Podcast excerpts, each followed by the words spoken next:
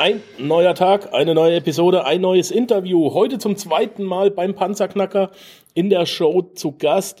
Mein inzwischen sehr lieber netter Freund, mit dem ich ähm, doch schon relativ äh, regen und engen Kontakt habe, der Matthias Krapp. Wer ihn in der letzten Episode nicht gehört hat, unbedingt anhören. Bei mir auf der Webseite mal googeln. Panzerknacker-podcast.com. Das war jetzt gerade vor sechs, sieben Wochen. Das ist noch gar nicht lang her, acht Wochen. Matthias ist 56 Jahre alt, kommt aus, du korrigier mich mal, Hamburg. Nee, südlich von Hamburg, das ist in Bremen-Osnabrück. Südlich von Hamburg ist Deutschland. Gut. Ja, genau. Osnabrück, genau. Aber äh, weiß ja, alles nördlich von Frankfurt ist für mich Norddeutschland. Kommt aus Osnabrück, ist Diplombanker, also Betriebswirt und so weiter, hat das Ganze wirklich äh, gelernt und studiert. Und jetzt seit über zehn Jahren ist er privater Vermögensmanager.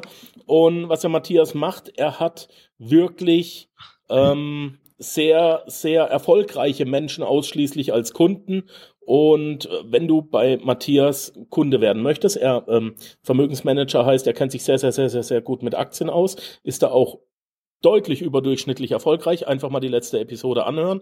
Dann musst du aber mindestens eine Million mitbringen und einen Kaffee spendieren, sonst redet der Mann nicht mit dir. Also er redet schon mit dir, naja. aber dann halt nur über Fußball oder ähnliches. Aber Kunde wirst du dann nicht. Heute haben wir aber noch genauso spannendes Thema gefunden, weil der Matthias investiert sein privates Geld nicht nur in Aktien und Immobilien, sondern eben auch, und da ist das ein, das ist ein Thema, das suche ich seit zwei Jahren einen Gesprächspartner. Ähm, er investiert in Kunst und in Bilder. Ja, und das ist ein Riesenpotenzial, ein riesiger Markt. Und das läuft auch schwer unterm Radar. Das zeigt auch, ähm, wie schwer das unterm Radar läuft, weil ich eben zweieinhalb Jahre jetzt noch keinen Gesprächspartner gefunden habe, der da wirklich äh, das als Investment betreibt und sich dennoch traut und es möchte, vor dem Mikrofon darüber zu reden. Denn es ist ja immer noch, ähm, man darf ja eins nicht vergessen, man geht damit in die Öffentlichkeit und sagt, ja, ich habe da Vermögenswerte zu Hause stehen oder, oder hängen oder was auch immer. Dafür mal ein richtig herzliches Dankeschön, mein Lieber.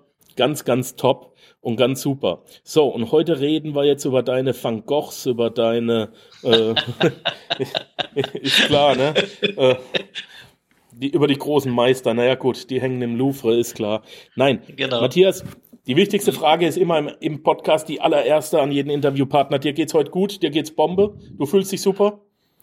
Ja, hallo Markus. Erstmal herzlichen Dank für die tolle Begrüßung und die ausführlichen Worte. Ja, ich fühle mich super, macht Spaß wie immer, äh, dich auch mal wieder zu hören und jetzt auch zu sehen. Und äh, wieder freue mich auf das Interview, bin mal gespannt, was du für Fragen stellst und ich hoffe, ich dass auch. ich dir und vor allem allen da draußen auch eine gute Antwort geben kann. Ja, ich bin auch gespannt. Ja. Ist auch für mich immer neu. Okay, alles klar. Ähm, legen wir mal direkt los. In was für eine ja. Art von Kunst investierst du und warum? Ja, ich investiere in der Art von Kunst, sage ich mal, eigentlich mehr in, in der aktuellen modernen Kunst, also nicht in, in, in der alten oder zeitgenössischen Kunst, äh, sondern in, in Künstler, die, die momentan teilweise auch noch alle leben, wo ich auf der einen Seite Thema Emotionen verbinde, weil jeder sollte, wenn er sich generell mit Kunst auseinandersetzt, erstmal Spaß an der Sache selber haben, weil es ist ja immer auch irgendwo ein Risiko dabei, dass das, wo man denkt, das ist eine gute Investition, am Ende dann doch eine Fehlinvestition auch sein kann. Und dann sollte man wenigstens Spaß an der Sache haben. So. Das andere ist, das, was man investiert, äh, das Kapital dafür, das sollte man generell langfristig dann auch über und frei haben. Da gibt es ja viele Parallelitäten auch zum Aktienmarkt beispielsweise. Ja, und in die Kunst, die ich äh, zurzeit, sage ich mal, favorisiere oder wo ich jetzt äh, in den letzten Jahren investiert habe, ist auch nicht nur Kunst. Äh, da sind auch noch andere Sachen dabei, wie Oldtimer, wie ähm, Figuren, die, die keiner kennt, äh, aus dem Bereich Asterix und Obelix. Da gibt es einen speziellen Hersteller in Frankreich, ist ganz interessant. Äh, ich bin jetzt angefangen, Thema Whisky zu investieren, in Rum zu investieren. Äh, Kunst, wie gesagt, habe ich beispielsweise, so einer meiner ersten Sachen war dann ein Udo, ein Original Licorello, wie das so schon heißt. Das war eine meiner ersten Investitionen vor etlichen Jahren. Das war keine schlechte. Dann in Fascino, sagt vielleicht dem einen oder anderen was, das ist diese 3D-Technik. Dann in Ritchie, dann, Ähm, die, ja, das sind 3D-Bilder, die sich grafisch, die sind auf der einen Seite sehr bunt. Also ich liebe buntes. Ich habe auch bei mir im Büro beispielsweise 100 Wasser, aber keine echten leider hängen. Wow. Ähm, ich, ich, liebe, ich liebe Farben, sage ich mal. Das sind auch sehr, sehr große. Die habe ich mal in München auf einer Auktion ersteigert, aber das war einfach nur der Bilder wegen und des Spaßes wegen, sage ich mal. Aber generell, wo haben wir gerade stehen geblieben? Das muss ich gerade überlegen. Beim Udo. Ach so, ja genau. Also Udo, Udo war beispielsweise, den habe ich auf Sylt in einer Galerie gesehen, wo Udo seine ersten Bilder ausgestellt hat. Wir müssen kurz äh, ich erklären, ich weiß, wen du mit Udo meinst, aber der okay. eine oder andere Hörer nicht. Das ist natürlich der. Udo Lindenberg, ne? Der trinkt nicht nur Likör, Udo, Udo der haut es auch noch genau. auf Leinwand.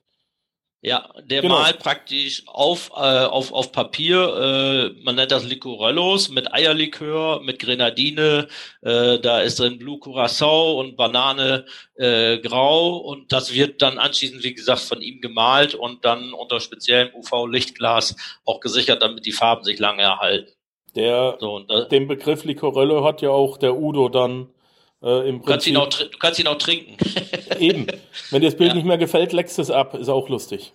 Ja, aber das Bild werde ich nicht ablecken. Das steigt ganz gut im Wert. Das hängt bei uns im Besprechungszimmer und ist auch für jeden so ein Eyecatcher, äh, weil der Titel, der dann heißt, andere denken nach, wir denken vor, der passt auch unheimlich gut zum Job.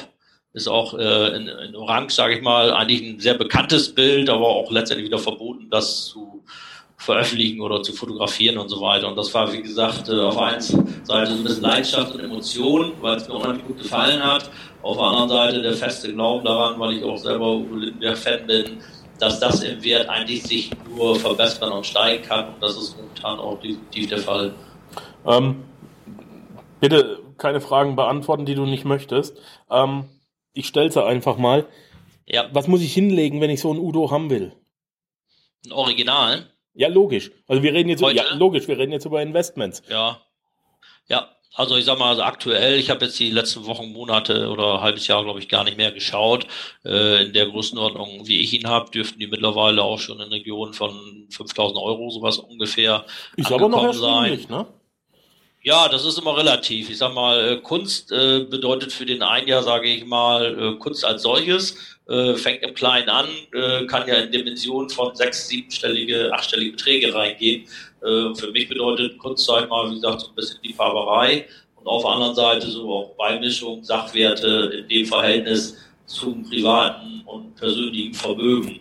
Das heißt, man sollte auch da die Klumpenrisiken bilden und äh, sich zu sehr in etwas verlieben. Das ist ja auch mal so ein emotionaler Fehler oder so ein Denkfehler, dass man sich in irgendwas verliebt oder so überzeugt ist, dass man dann die Realität verliert. Äh, und dann folgt der Emotion meist dann irgendwo auch äh, herbe Rückschläge. Da das auch nicht das Einzige ist und ich sehe das auch so als langfristige Beimischung, meinen ganzen, sagen wir, Vermögensaufstellungen, äh, muss es dann in der Relation, ich denke eigentlich nie in Beträgen und Summen, wir hatten ja vor kurzem auch so ein Erlebnis, ich denke immer nur in Prozenten und prozentualen Anteilen. Deswegen sind für mich große Zahlen auch keine Probleme, äh, aber kleine letztendlich auch nicht. Und man muss es immer in Relation sehen. Okay. Ähm, du hast vorhin was ganz Interessantes genannt, das hatten wir in unserem Vorgespräch gar nicht. Was hast du denn für Oldtimer? Ich habe einen 280 SL. Ah. Baujahr, 4, Baujahr 74. Aber das ist ja jetzt ein schickes Investment. Im Oldtimer fährst du ja, ja auch rum, da können wir ja auch rumfahren. Aber ich sag mal, einen Richtig. Whisky, den können wir ja nicht probieren. Nee, den habe ich weggestellt, da geht auch keiner ran, da habe ich ein Warnschild vorgemacht. ich habe da mal im Keller was Nettes gefunden, wollen wir mal. Ja. Nee, nee, nee, nee. Also da sind mehrere Warnschilder, wenn den mal jemand entdeckt und der sich daran vergreift, dann gibt es Probleme. Und dann werden die Schusswaffen ausgepackt, du. Ja. Ähm, wie bist du auf das ganze Thema gekommen? Du, letztendlich ist es irgendwo eine Geschichte. Jeder Mensch hat irgendwo bestimmte Interessen oder Hobbys. Und bei meinem Hobby und Interesse und mein Job ist ja letztendlich irgendwo das Thema investieren und, und Geld anlegen. Und dann schaue ich immer rechts und links, weil ich beispielsweise sehr stark intrinsisch, ich habe mal so einen PLD-Test, wie sich das äh, nennt, gemacht. Äh, bei mir in höchster Stufe ist das Thema Wissensdrang. So, und dieser Wissensdrang, wie gesagt, äh, der hält mich ständig, sag mal, auf Trab und ich bin ständig am, am Schauen, am Lesen, am Recherchieren nach Quellen, auch in Gesprächen mich am Unterhalten. Wo könnten Chancen bestehen? Wo sind Märkte oder ja, Sachwerte, die Potenzial haben könnten. Ich habe damals als kleiner Junge schon Briefmarken gesammelt. Äh, damit ist das Ganze irgendwie so ein bisschen angefangen und wie gesagt, dann später schaut man ja auch mal eine Alternative um. Mm, PLD-Test? Ja, Personal Life Driver. Das heißt, darum geht es darum, was dich äh, praktisch von innen heraus motiviert und anspricht. Es gibt ja die intrinsische Motivation und die, die, die, äußere Motivation und, und da gibt es halt den Persönlichkeitstest, äh, wo man sich dort praktisch prüfen lassen kann, um herauszufinden, was einen antreibt. Und wenn man diese Antreiber nicht bedient, dann ist man ständig gefrustet. Und wenn man sie bedient, ist man gut zufrieden. Und ich muss halt eben meinen Wissensdrang ständig befriedigen auf der anderen Seite meine Kommunikation, das mache ich ja auch in meinem eigenen Podcast oder heute mit dir wieder, äh, sich mit Leuten zu unterhalten, zu kommunizieren. Da sind eben so Menschen, andere sind hochstrukturiert, äh, da gibt es verschiedene Arten von Motivatoren und, und die letztendlich dazu führen, dass ähm, man wissen sollte oder es ist gut zu wissen, was ein wenig antreibt, was auch bedienen und ausleben zu können. Das Interessante ist ja, ähm, was sich so ein bisschen auch rauskristallisiert während meiner Podcaster-Karriere, ähm, gerade die erfolgreichen Menschen, wo ich dich auf jeden Fall ganz weit vorne mit dazu zähle, ähm, okay. gerade die erfolgreichen Menschen hinterfragen sich selbst und sind bereit, an sich selbst zu arbeiten, während die nicht erfolgreichen sich richtig geil finden. Das ist ja, grad, ja mit dem PLD-Test. Ich habe ich hab, ähm, ja. auch schon einen ähnlichen Test gemacht. Wir haben ja auch ähnliche Tests in der Schweiz. Ähm, was, mhm. sind, was sind deine äh, Antreiber und, und womit wirst du selber getriggert und so weiter? Ähm, ja. In welche Richtung neigst du? Da gibt es kein Gut, kein Schlecht, man muss es einfach nur wissen. Ähm, ich wusste aber nicht, dass das PLD-Test heißt. Okay. Ja, in diesem Fall ist es halt eben PLD. Cool, cool, cool, cool. Was hast du denn für einen Figurenhersteller? In Frankreich? Äh, der Figurenhersteller, weil ich bin im Französischen ganz schlecht, da muss ich ja selber nochmal eben kurz drauf kaufen, äh, schauen. Der heißt, äh, man möge es mir verzeihen, Le Blanc de Lien. Und was macht Le den so speziell? Le, Le Blanc de Lien, der macht aus, aus Hartwachs Figuren und da ich äh, in der Kindheit, ich sag mal, jeden Asterix und Obelix reingezogen habe, ja, habe ich dann ja, habe ich dann bei einem Galeristen, bei dem ich auch schon Bilder gekauft habe, dann diese Figuren aus diesem, äh, so einer Hartwachs ist das gesehen und die sind wirklich eins zu eins, dreidimensional, so gigantisch. Da habe ich gesagt, die willst du haben und habe mir dann die ersten zwei, drei zugelegt und bin gerade letzte Woche zufällig drüber gestoßen, so nach dem Motto, das ist dann also nebenbei ein bisschen Spaß, äh, so eine für 100 gekauft, mittlerweile für 700 gehandelt. Wow. Äh, die haben gerade mal drei, drei, vier Jahre, sag ich mal. Das sind dann auch so, so, so kleine Sachen rundherum, die das Bild dann im Endeffekt auch wieder rund machen. Und so geht's dann halt über Whisky, über Rum, über Oldie, über, über Bilder, über Asterix und Obelix-Figuren in verschiedene Richtungen. Jetzt schaue ich mal in Richtung Thema Uhren, mich mal ein bisschen um. Da haben wir uns Uhren, ja drüber unterhalten, Christian Meichner. Ja, genau. Ich hoffe, du hast einen guten Kontakt mit ihm hergestellt. Der liebe Christian ja, ist ein angefangen. Ist ein herzensguter Mensch. Also. Ja, hat mir auch schon einen guten Tipp gegeben. Ja. Ja, hat er? Wunderbar. Ja, ähm, eben. Ich habe meine Rolex auch von ihm. Die ist, also. Ja, schön. Äh, Christian ist ein herzens, herzens, herzensguter Mensch und, und äh, auf den lasse ich auch nichts kommen, außer dass er mich immer zum Vegetarier bekehren will. Da habe ich inzwischen gesagt, da kriegst du auch nicht mehr hin, ich bin Fleischfresser. Äh, ja, wenn er, gut, wenn er gut zuhört, dann bei mir braucht es auch nicht versuchen. Nee, er ist, äh, ja, er ist bekennender, also nicht militant, um Gottes Willen. Äh, er ist be bekennender äh, Vegetarier. Ähm, da kriegt er mich einfach nicht bekehrt. Aber alles andere, ja. was er macht, ist richtig geil. Ja, alles halt, ich muss ja auch sagen, ich glaube sogar, dass er sich besser ernährt als ich. Man weiß es nicht, aber naja. Besser oder, besser oder anders, wer weiß. Ja, auch gut. Auch gut, ja. ja. Ähm, wie hast du dir oder wie eignest du dir dein Fachwissen an, äh, wenn es um das Thema Kunst geht oder um das Investment? Weil, ich sag mal, hast du dir diese Hartwachsfiguren aus Frankreich wirklich als Investment gekauft oder einfach nur, weil du gesagt hast, ist geil? Ich mache immer beides gleichzeitig. Das ist okay. immer Investment. Aber da muss man es ja als geil. Investment per se identifizieren. Ähm, ja, genau. Ja, das heißt, man muss sich natürlich ein bisschen informieren, man muss äh, genau wie, wie jetzt, was wir auch gerade hier ein bisschen machen, äh, man muss da netzwerken, man muss die richtigen Quellen finden, die sich auch damit beschäftigen und, und dann deren Wissen, sag ich mal, ein bisschen anzapfen. Ja. Es gibt ja Fachliteratur, äh, letztendlich hängen auch wir ja alle hier vom PC und man muss halt eben auch in, in der Fülle der Informationen das runterbrechen auf die, die richtigen Quellen, weil die meisten sehen ja äh, den Wald vor lauter Bäumen nicht mehr. Und äh, da ist genauso wichtig, sich erstmal selber die Zeit und die Muße zu nehmen, sich ein bisschen zu informieren, dann richtig zu filtern, äh, Experten zu suchen und mit den Experten, so wie letzte Woche, habe ich dann auch mit jemandem mich ausgetauscht, was ich auch bislang noch nicht wusste, dass man sich auch mit entsprechenden Galeristen und Sachverständigen äh, hochwertige oder was heißt hochwertige gute Kunst kaufen und beispielsweise in der Schweiz lagern kann, zollfrei man spart dadurch dann die, die Mehrwertsteuer auf für kurz, kann sie jederzeit ausliefern lassen. So, und hat dann auch wieder externe Berater dabei und Treuhänder dabei, die dann auch schauen, ob dann die, die Kunstwerke auch Potenzial mittel- und langfristig haben. Naja, das sind wir ja hier in der Schweiz die Spezialisten. Wir haben unser Zollfreilager in Embrach, da kann man im Prinzip genau, alles einlagern da, da lassen. Ist es auch. Embrach, ja. genau. Ähm, dieses Zollfreilager kann man auch anschauen. Ähm, ich habe da einen lieben netten Partner, den Stefan Gut. Die äh, lassen da beispielsweise ähm, äh, Metalle einlagern, strategische ja. Metalle.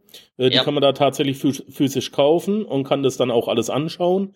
Äh, das Besondere ist natürlich, dass dieses Lager sehr, sehr, sehr hoch gesichert ist und vom Schweizer Zoll beschützt wird. Auch ja. sehr scharf bewacht, bewaffnet. Man kommt da nicht ohne Ausweis und Vorankündigung und Anmeldung rein, aber man kommt rein. Und das Interessante ist, dass man sich auch wirklich, ähm, wenn du beispielsweise strategische Metalle hast, dann kannst du dir deinen eigenen Eimer zeigen lassen mit deiner Zertifikatsnummer. Du kannst da reingehen, kannst dir dein Bild, deine Kunst, dein eigenes, wirklich auf dich ausgeschriebenes Stück, das dir gehört, ähm, zeigen lassen. Wichtig zu wissen beim Zollfreilager ist auch noch, dass dir die Gegenstände persönlich gehören und nicht der Firma, die sie einlagert. Und damit genau. ist es auch kein pfändbares Gut der Firma, wenn die mal pleite geht, wenn die bankrott geht.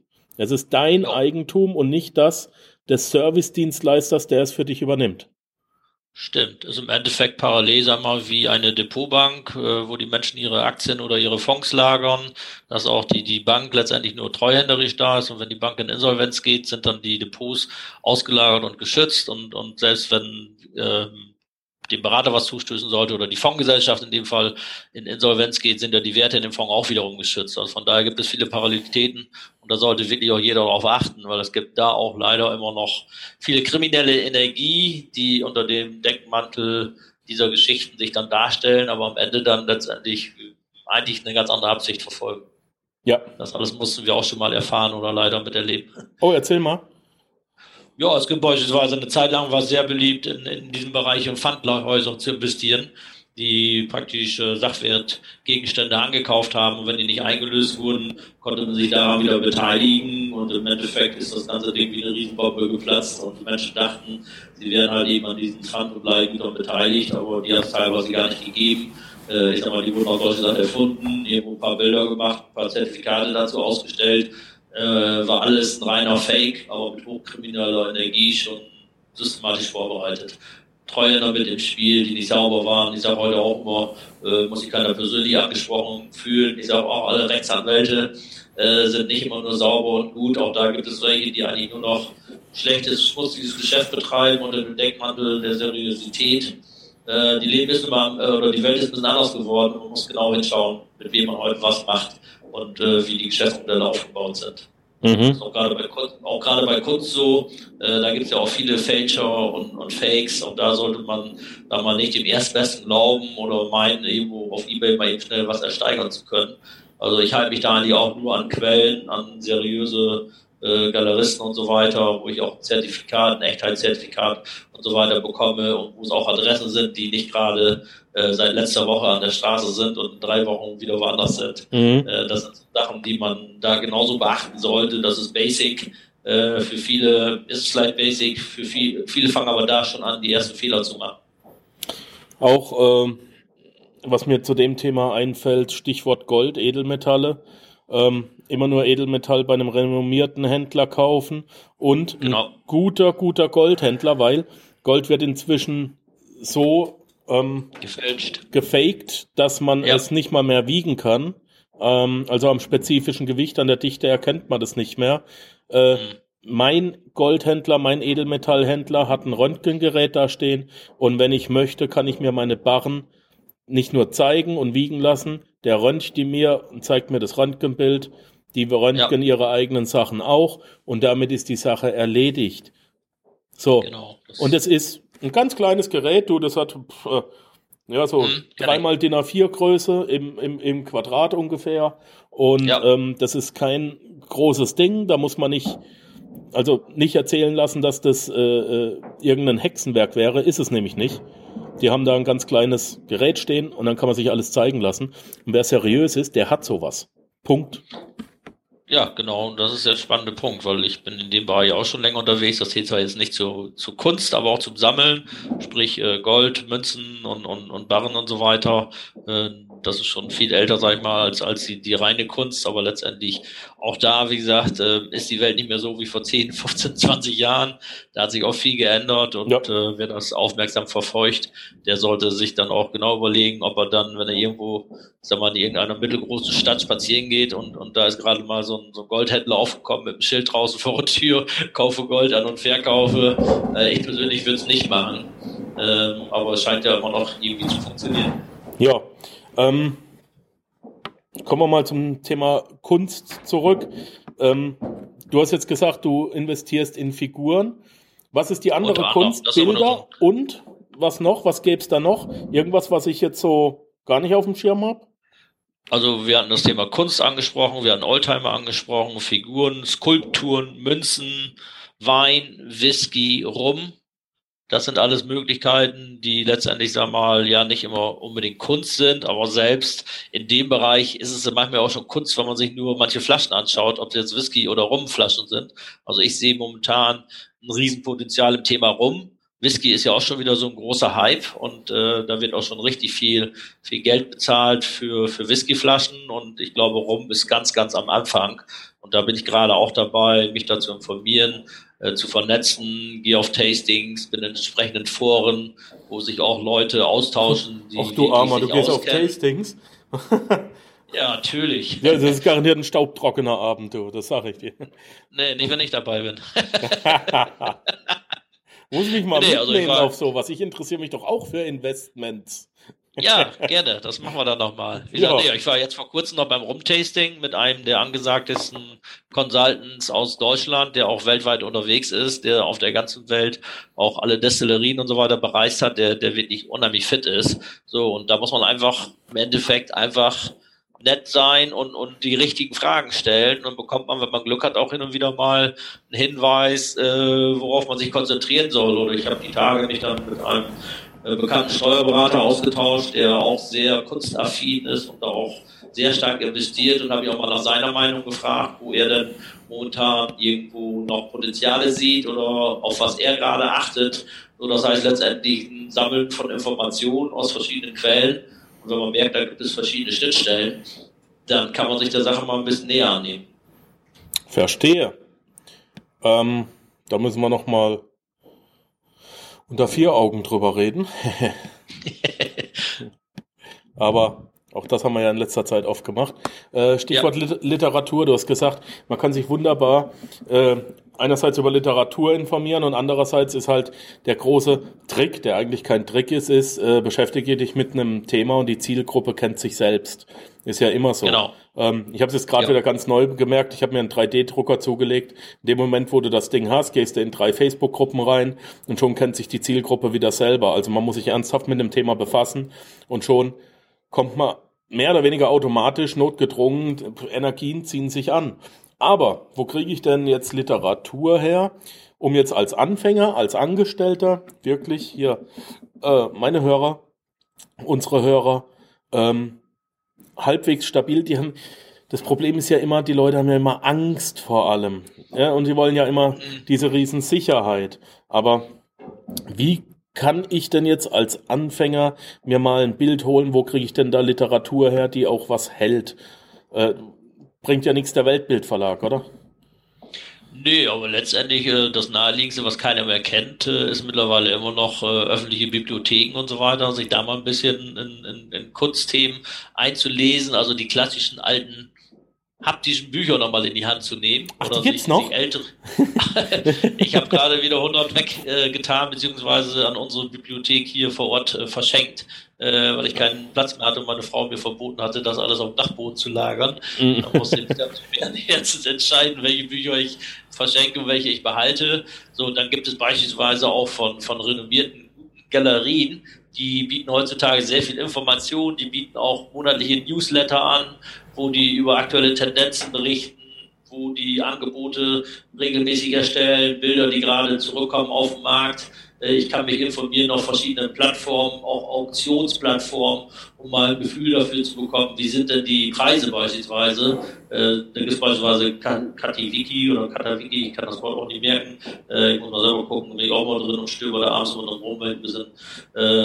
Katawiki, das ist auch mal ganz gut, weil dort sind alle möglichen Richtungen dargestellt, da sind Auktionen zeitlich befristet ob das dann über Armbanduhren geht, ob das über zeitgenössische Kunst geht, äh, über Kuriositäten, Oldtimer.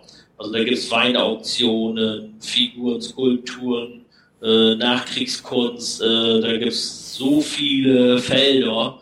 Und ich glaube, das Wichtigste ist, hat man zu Anfang schon mal gesagt, äh, es muss einem einfach erstmal generell das Thema Spaß machen. Äh, und, und irgendwo hat immer was mit Emotionen zu tun. Das heißt, ein Bild, was mir die anspricht, äh, hätte ich auch keinen Spaß dran, auch wenn ich wüsste, es hat vielleicht Potenzial, weil ich will es auch nicht irgendwo im Keller vergraben oder verstecken, sondern ich will es auch jeden Tag sehen oder irgendwo vor Augen haben. Da verbindest du irgendwie Gefühle mit oder Motivation, äh, hast einfach Spaß daran. Ich habe mir auf dem Schreibtisch, guck da gerade rüber, mir mal eine, eine alte Kiezle-Uhr gekauft, so ein richtig schweres Hammerteil, so Durchmesser 30 Zentimeter, das ist eine Uhr, die hat jetzt auch nicht die Welt gekostet, über die 500, 600 Euro. Äh, die ist aber auch schon 60 Jahre alt. Da muss ich noch zum Uhrmacher hin, um die wieder zu revidieren lassen. Äh, die hat unten so eine Zeitschaltuhr mit und äh, hat mal irgendeiner auf so einer Rallye Paris-Dakar oder was gewonnen. Äh, da sind so Sachen, bisschen stöbern, ein bisschen gucken, Spaß dran haben. Ich gucke mal drauf, wie spät das ist und sage, irgendwann kommt die Zeit vielleicht, wo irgendjemand total verrückt ist, so ein Ding sucht oder kaufen will oder man kann es mal testen auf diversen Plattformen mit Mindestgebot einstellen, wie die Reaktion ist. Ja. Ist halt eben auch ein bisschen verrückt und, und irgendwie auch ein Hobby. Ja, aber du weißt, du hast einen Gegenstand A, der dich erfreut, B, genau. der dir nutzt und C, der an Wert nicht verliert. Ja, das ist Wert, das Wichtigste. Wertverlust ja. haben wir ja ja, kannst dir eine blöde Dieselarmbanduhr kaufen für 350 Euro. Dann kann ich dir ja. garantieren, dass die 350 Euro weg sind. Die kannst du, also, nachdem du aus dem Laden gelaufen bist, kannst du die für 99 Euro nochmal auf Ebay stellen, aber das war's auch. So. Das ist ja Konsum, ist ja Konsumgut, wenn du so willst. Eben, das eben. Ja. Und da unterscheidet sich eben das Investment vom Konsumgut. Wie ja. identifizierst du denn ein Investment als Investment? Schaust du da, dass es dir einerseits zwar gefallen muss, aber andererseits sollte es auch ein Wachstumsmarkt sein? Und wenn ja, wie identifizierst du den? Also ein Investment ist auf alle Fälle erstmal ja eine Geschichte, die erstmal für sich selber entweder diesen sogenannten intrinsischen eigenen Wert hat. Äh, Thema Bitcoin beispielsweise ist für mich kein Investment. Ha, danke. Äh, äh, da so, können die Leute so viel rumspekulieren, so, wie so sie wollen. Bluff, Mann. Also das ist doch die größte ja. Tulpe, die die Welt je gesehen hat, oder? Ja, ist so. Also ich habe gerade, nee, diese Woche war es ein Interview bei der heimischen Presse abgegeben, bei der Nordwestzeitung hier und vor einem Jahr schon mal. Vor einem Jahr habe ich massiv davor gewarnt, äh, da waren wir bei knapp 20.000 und habe auch geschrieben, wer da investiert, sollte sein Geld am besten sofort komplett abschreiben. 80 Prozent sind wir runtergegangen äh, und jetzt kam eine Anfrage rund um das Thema Bitcoin, Kryptowährung, wie ich es aktuell sehe. Jetzt wäre es ja total günstig und tolles Investment. Da habe ich gesagt, es ist nach wie vor kein Investment, weil es keinen inneren Wert hat wie, wie Gold und anderes und äh, auch dann wieder dieses Thema Denkfehler. Wenn etwas jetzt 4.000 kostet und vorher 20.000 gekostet hat, das heißt ja nicht, dass es günstig ist. Es ist zwar günstiger geworden, aber wenn es jetzt auf 2.000 fällt, dann hat der neue Werber auch wieder 50 Prozent verloren. Und wenn es auf 1.000 fällt, kann ich gar nicht so schnell im Kopf rechnen. Äh, das ist beim Aktienmarkt ja ähnlich, dass, dass Menschen dann denken, sie kaufen irgendeine Firma, informieren sich nicht und denken, sie hat einen Wert. Die hat aber gar keinen Wert, sie hat eigentlich nur Fantasie und, und, und Luft aufgebaut. Äh, und eine schöne Story, genau wie bei ich sag mal, Bitcoin, es sind ja auch äh, viele Geschichten und Emotionen hochgezogen worden, dann ist Gier geweckt worden. Äh, das hat ja auch nichts mit, mit, mit, mit Sammeln und Investieren zu tun, das ist Spekulieren. So, investieren Aha. ist ja wenig, dass ich einen Wert habe. Genau, und jetzt hast du, jedes Investment ist irgendwo auch eine kleine Spekulation, aber ähm, ich mache da nochmal einen riesen Unterschied. Ich mache da ja. nochmal einen riesen Unterschied. Ähm, und gerade wenn man sowas dann eben auch als, als, ne, anders gesagt, für mich ist dieser Bitcoin- und Krypto-Hype an eine sehr traurige Aussage, die mir die Verzweiflung in der Bevölkerung irgendwo auch zeigt. Da muss, da muss eine ganz tiefe Verzweiflung drin stecken und, und der Drang nach einer Veränderung oder was anderem, gleichzeitig gepaart aber mit keinerlei Eigenantrieb und, und Eigenverantwortung. Also. Ja. ja. Wir sind ja wieder bei dem Thema Prozente, prozentual. Wie viel der Bevölkerung haben denn wirklich sich am Krypto- und Bitcoin-Markt beteiligt? Äh, in, in, der Wahrnehmung nach draußen sind wir wieder gerade im Thema Medien und so weiter, wurde das ja gerade im Netz hier mega gehypt. Ich sage jetzt auf Facebook finde ich keinen einzigen Menschen mehr. Äh, vor einem Jahr, da ist mir das Ding zehnmal am Tag entgegengeflogen, ja. wo du alle investieren musstest, solltest, meiner und was es da alles gab. Ich war auf Konferenzen von Kollegen, da sprechen mich wildfremde Kollegen an, ob ich mit meinen Kunden schon im Bitcoin-Markt investiert wäre und wenn nicht, das wäre ja unterlassene Hilfeleistung, die doch nicht drauf anzusprechen. Ich habe gesagt, sprichst du mich noch mal einmal an, dann weißt du gleich, was unterlassene Hilfeleistung ist. ähm, ich sage, so ein Bullshit mache ich nicht, da spreche ich auch keine Kunden drauf an. Ich habe einen ganz anderen Auftrag. Da geht es um langfristigen Kapitalerhalt und äh, Vermögensaufbau an zweiter Stelle. Und so ist es ja auch hier beim Investieren. Investieren ist an erster Stelle erhalten und zweitens äh, mehren oder, oder vermehren oder einen höheren Wert zu bekommen. Das geht dann meist, wenn die Sachen entweder knapp sind, knappes Gut sind oder wenn sie dann auch Produktivkapital sind, äh, wo dann halt eben aus sich heraus selber auch ein Wachstum entsteht. Ich sag mal Eierlegen. Ganz, ja. ganz bildhaft gesprochen. Also ja, von daher ist Huhn ist ein Invest, weil das legt ja ständig Eier. Und wenn es gut pflegst, wie gesagt, dann legt es mehr Eier, als das Huhn gekostet hat. Eben. Eine, eine Kuh, wenn du so gut pflegst, äh, die, die bringt ordentlich äh, Milch. Äh, und dann kannst du halt eben auch daraus was erwirtschaften. Da habe ich mich tatsächlich sogar informiert. Matthias, wenn du dir ein Kälbchen kaufst, jetzt mal kein Witz, ja. weil ich habe ja mhm. vor, nach Mittel- und Südamerika auszuwandern. Ja. Das könnte bei mir noch ein größeres Thema werden. Und dieses Invest mhm. gibt's auch schon. Aber ein Kalb das steht auf einer Wiese. Die Wiese wächst von selber. Und genau. das Kalb frisst die Wiese. Ein Kalb ja. legt 750 Gramm Fleisch am Tag zu. Oder wie ich es hm. nenne, Rendite. Ja. Sensationell. Ah, Wahnsinn. Ähm, ja, statt dass sich die Leute mal einen Wald kaufen, ja, und da wächst das Holz auch von selber und das kannst du immer wieder ernten. Nee. Ja. Da warten sie auf Wunder. Also, ja, ja, Bitcoin ja, wird auch irgendwann auf 100.000 Euro steigen. Das Problem ist, dass die Fallhöhe dann größer ist, ne? Ja, genau. Aber du sagst gerade, warten ist ja auch ein ganz wichtiges Thema, gerade auch beim Thema Kunst und investieren, das ja. heißt Zeit und Geduld. Äh, und da sind wir auch schon wieder beim Thema, dass die meisten dann immer mal wieder die schnelle Geld machen wollen. Mhm. Äh, ob gierig sind oder gierig gemacht werden wollen, Angst haben, was zu verpassen und gar nicht, sage ich mal, den einigen Sinn oder Zweck erkennen oder die richtige Motivation haben auch warten zu können, sondern einfach, wie gesagt, immer nur auf der Yacht äh, nach dem schnellen Geld oder nach der nächsten tollen Idee sind, die aber häufig, wie gesagt, von, von Dritten einfach nur gepusht werden, ohne dass sie es merken. Äh, sind wir wieder Bitcoin. Ich habe die Tage gelesen, dass sich im letzten Jahr im, äh, in diesem Hype, ich sag mal, 75 Prozent äh, der, der Großen und der, der Insider vom Markt verabschiedet haben. Ich trinke jetzt schon wieder die nächsten Storys mit dem Geld, was sie da abgesahnt haben. Ja, logisch. Und der Dumme läuft hinterher und meint, er kann jetzt wieder ein Schnäppchen machen. Ja, logisch. naja. Ähm, gut. Da ist, ja, ich habe ich hab mich auch, ich habe das Thema zwei, dreimal im Podcast äh, thematisiert, habe mich aber an, ansonsten auch zurückgehalten. Ähm, man muss den Unterschied verstehen und da mache ich einen großen Unterschied zwischen dem Begriff Investment und zwischen dem Begriff Spekulation und da trenne ich auch Aktien. Ich habe inzwischen so ja. ein Drei-Säulen-Programm, weil, weil sich auch immer wieder Leute bei mir melden, Mensch Markus, kannst du mir helfen, passives Einkommen aufzubauen? Sage ich, ja. Was hast du denn aktiv? Ja, 2000 Euro. Sage ich, hm, was willst du denn passiv haben? Ja, so 5000. Sage ich, läuft's bei dir noch? Was willst du denn?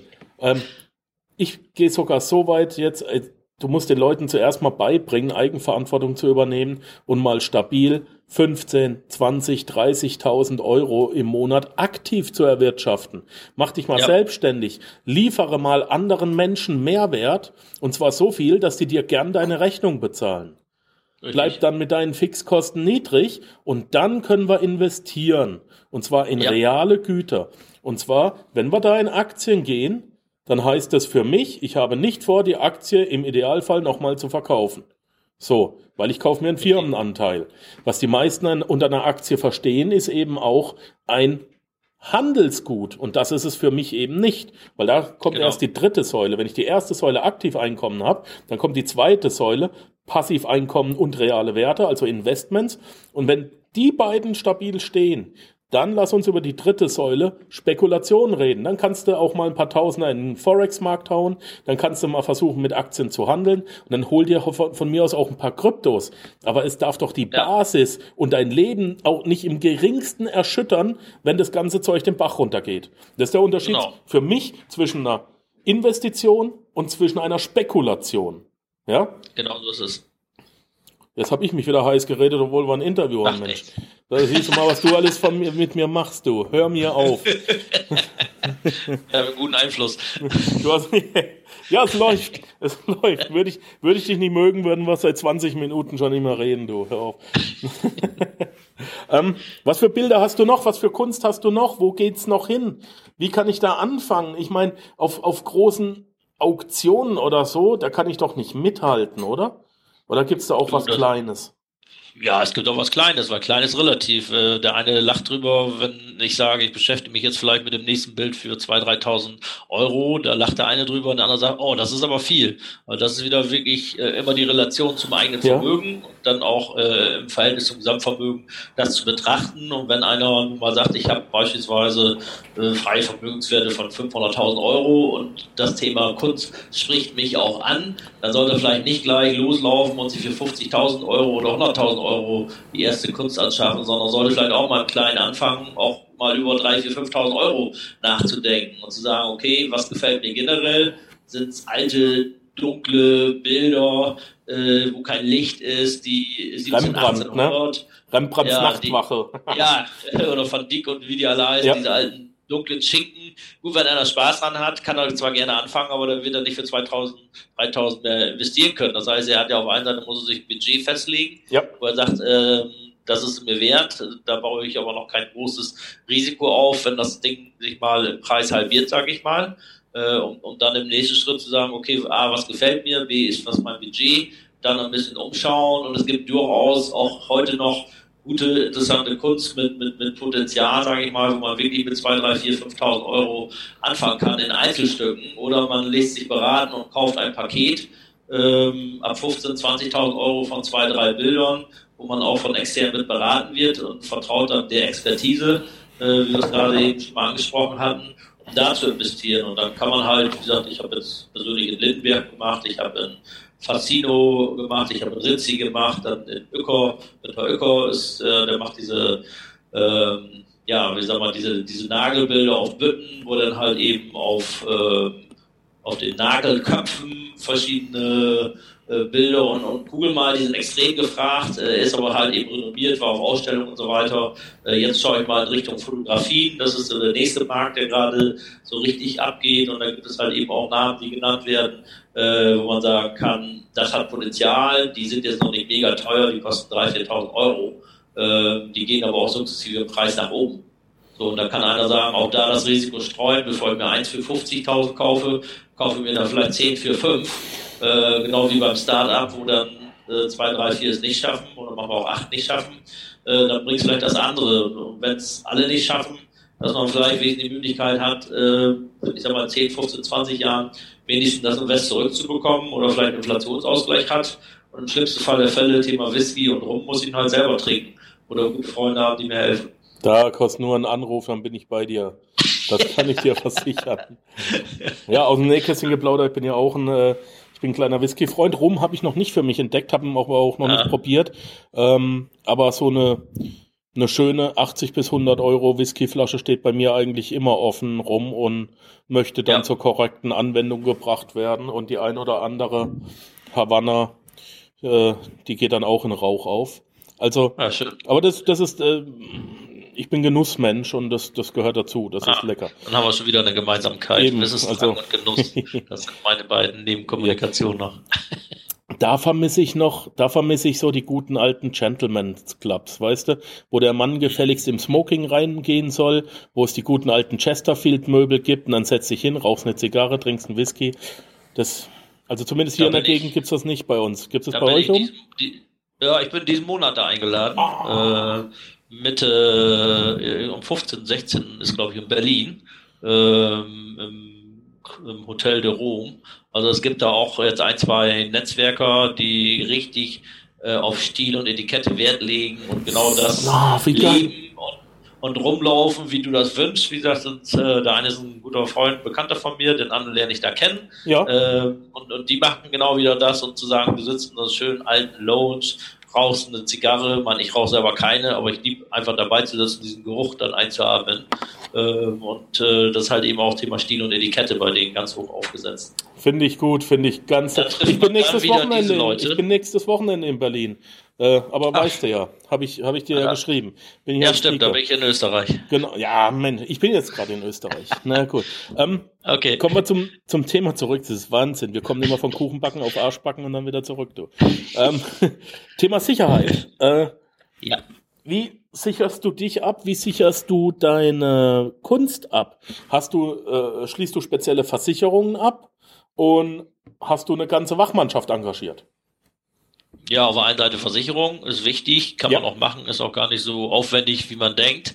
Äh, muss man auf alle Fälle dran denken. Und auf der anderen Seite habe ich beispielsweise meine ganzen Anführungsstrichen Schätzchen, was jetzt aber auch nicht einen dazu auffordern sollte, sich jetzt auf den Weg zu machen äh, und die abzuholen, weil Jungs, lasst es sein, ihr habt keinen Spaß dran. Ähm, auf der anderen Seite, sagt, so eine riesen Vermögenswerte sind es auch nicht. Wir finden euch. Äh, letztendlich ja. sind wir unser Büro ist hier komplett abgesichert, äh, videoüberwacht mit äh, ich mal, Kamera und, und Alarmanlage, alles zugangsgesichert plus Versicherung und Restrisiko habe ich immer und überall. Ich behaupte mal und will hoffen, dass äh, entsprechende Kundschaft nicht meinen Podcast hört. Also. Ich auch, aber bei Panzerknacker weiß man ja nie. da weiß man nie, ne? da, da, ist der Name Programm, ne? Ja, eben, genau. Wer weiß, ich wie das mal heute Abend bei dir vorbei. Ähm, Gut, also ich sollte auf jeden Fall über das Thema Versicherungen nachdenken und meine ja. entsprechenden Stücke auch absichern. Gut. Ja, ab bestimmten Werten, sag ich mal, ne? Mein Lieber, ich möchte dich nur noch um eines bitten, wenn du den einen oder anderen Link hast, wie zum Beispiel, ich will jetzt unbedingt so eine französische Asterix- und Obelix-Figur. Schick, ja. schick doch mal die Links oder Kontaktdaten rüber, dann kann ich die mit in die Show Notes ja. packen. Deine Koordinaten kommen wie immer auch rein, weil ja. wenn vielleicht der ein oder andere noch eine Frage hat, darf er sich auch bei dir melden. Ansonsten natürlich, du stehst auch auf den Bühnen dieser Welt, respektive in Deutschland. Bist ja ähnlich äh, wie ich inzwischen Speaker und gerne ansprechen vor oder nach der Speech, ne? Vorbeikommen, ansprechen. Genau. Kostet so nichts, tut nichts weh. Einfach nicht bedrohen. Genau. Richtig. Den mache ich gerne. Schick dir was noch was zu. Coole Sache. Gibt es irgendwas, was ich vergessen habe zu fragen? Was das zu dem Thema noch dazugehört, nee. was wir noch abhandeln müssen? Du, wir haben noch andere Themen, aber die Themen sind mir dann auch, sage ich mal, nicht so nachvollziehbar. Da traue ich mich nicht ran. Ähm, ja. viele beschäftigen sich auch mit dem Thema Diamanten. Das, das lasse ich mal so, so ein bisschen außen vor. War ich, äh, habe ich schon ein Interview mal drüber gemacht. Ja. Ähm, werde ich auch noch mal machen. Was mich da persönlich interessiert ist, ich äh, möchte, und das ist, das ist so eins meiner Ziele, steht noch auf der Löffelliste, ich möchte eigentlich von so ziemlich jedem großen Edelstein äh, einen sauberen äh, Investment-Edelstein haben, der mindestens ja. sechsstellig kostet. Mindestens sechsstellig? Ja, also richtig, ja, Smaragd, Rubin, Achat, äh, Achat nicht, oder wie die ganzen Dinger heißen. Das soll ja. ein richtig dicker. Klunker sein. Ja. Habe ich noch auf der Löffelliste stehen, einfach weil es keiner hat. Ja, also, Hauptsache du löffelst dann auch nicht das aus. müssen, müssen wir mal gucken, aber da muss ich mich erst noch äh, informieren. Das ist bis jetzt nur ein Hirngespinst. Ja, ja, eben, aber da gibt es Möglichkeiten, wie auch, wie gesagt, historische Münzen ist ja auch ein extrem spannendes Thema, aber da braucht man Münzen. wirklich Expertise. Ja. Also da sage ich nur, dass Künker Osterbrück ist da die absolute Koryphäe. Wer? Künker Osterbrück. Das ist so die absolute Koryphäe, also das Handelshaus äh, Künker in Osnabrück, das sind so mit die renommiertesten Anbieter und äh, Schätzer und Auktionare für, für äh, historische Münzen. Cool, danke dafür. Das habe ich mir gleich mal notiert. Ja. Schön. Gut, Mensch, dann haben wir es ja schon wieder. Dann gucke ich mal. Jo.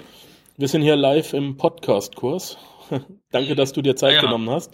Dann gucken wir mal, dass wir den Kurs weitermachen, dass meine Schüler ja, hier auch Spaß, ein bisschen. Viel Erfolg den Teilnehmern. Ja, dass die Danke. auch selber mal was machen. Und ja, es lohnt sich. Ich bin ja auch erst vor zwei Jahren angefangen. Ja, das lohnt sich. Ne? Übrigens, hier, ähm, der Matthias ist selber Podcaster, ne? Von daher. Ja. Alles klar. Allerdings ohne, ohne Interviews.